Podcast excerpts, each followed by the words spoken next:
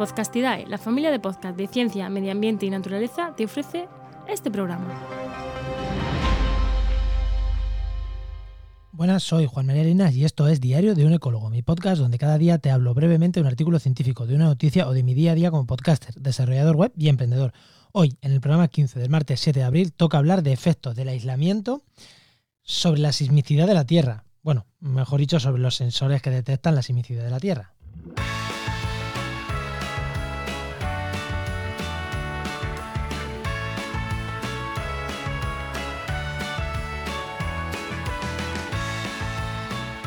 Sí, hoy no vais a tener este programa por la mañana, ya sabéis que muchos días lo tenéis a las seis y media de la mañana el programa y otros días lo tenéis pues a lo largo del día.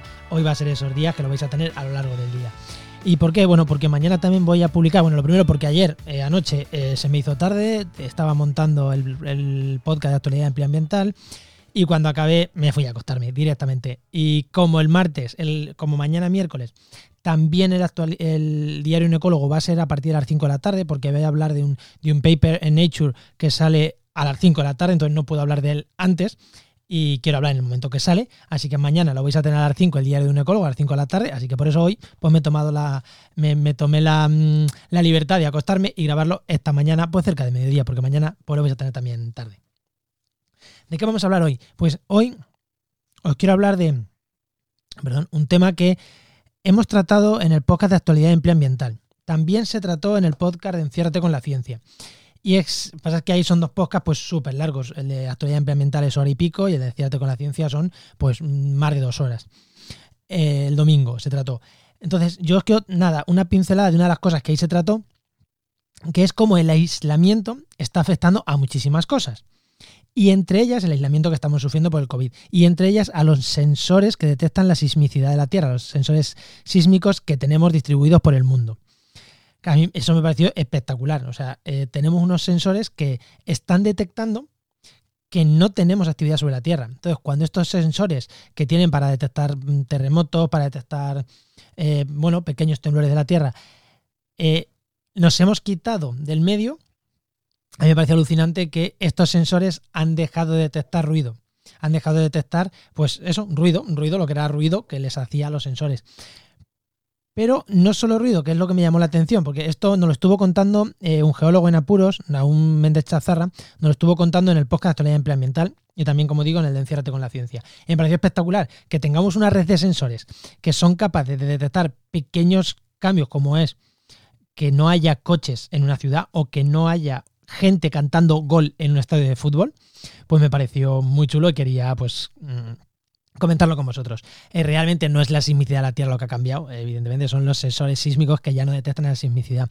Y esto que se podría ver sobre como contaminación, el propio Nahum nos decía en el, en el programa de actualidad implemental, que ya os digo, lo, os lo dejé en el programa 48, nos decía que, que, bueno, que no tiene por qué ser malo. Hay veces que ese ruido que parece que es un ruido que, molesta, que no sirve para hacer estudios, que, que, es un ruido de fondo ahí que molesta, dice que no tiene por qué ser así, porque muchas veces que con ese ruido son capaces de detectar pues cómo está el subsuelo de, un, de, una ciudad, por ejemplo. Con ese ruido y esos cambios en los detectores sísmicos alrededor de la ciudad, pues son capaces de detectar si en una zona son más duras, los materiales, en otras más blandas, y sirve para hacer incluso estudios eh, geológicos pues, para ver dónde se construye, dónde no se construye, dónde se hace un garaje o dónde no.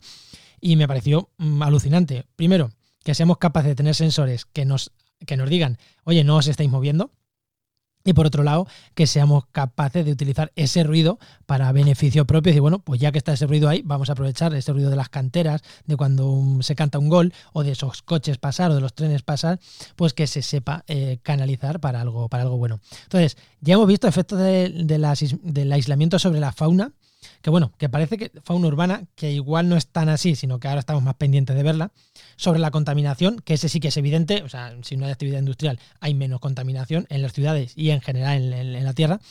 Y ahora os traigo eso, el, esta eh, este tema de el aislamiento y los sensores sísmicos, que a mí me ha parecido impresionante. Si queréis profundizar más en el tema, os recomiendo, ya os digo, el, programa que os dejaré en las notas del programa, donde estuvimos eh, mi compañero Enoch Martínez y yo entrevistando o hablando con un geólogo en apuros, que es uno de los mejores divulgadores en temas de geología en habla castellana y los mejores de España, seguro. Y nada, pues antes de irme os quiero recomendar, ya que estoy hablando de este, de, de, Nahum Méndez, como ya os voy a decir toda la semana, os voy a recomendar su libro. Y hoy os voy a leer el inicio, ¿no? O lo que tiene el de presentación. Eh, para que os animéis a, entrar eh, en www.podcastidae.com barra geólogo y, y le echéis un vistazo. Y dice, la historia de nuestro planeta, lejos de ser tranquila y aburrida, es emocionante, incluso convulsa en algunos momentos. A pesar de las páginas que nos faltan por conocer, el registro rocoso nos ha permitido reconstruir nuestra propia historia desde los orígenes de, nuestro planeta hasta cómo llegó a aparecer nuestra especie y a superar momentos realmente críticos.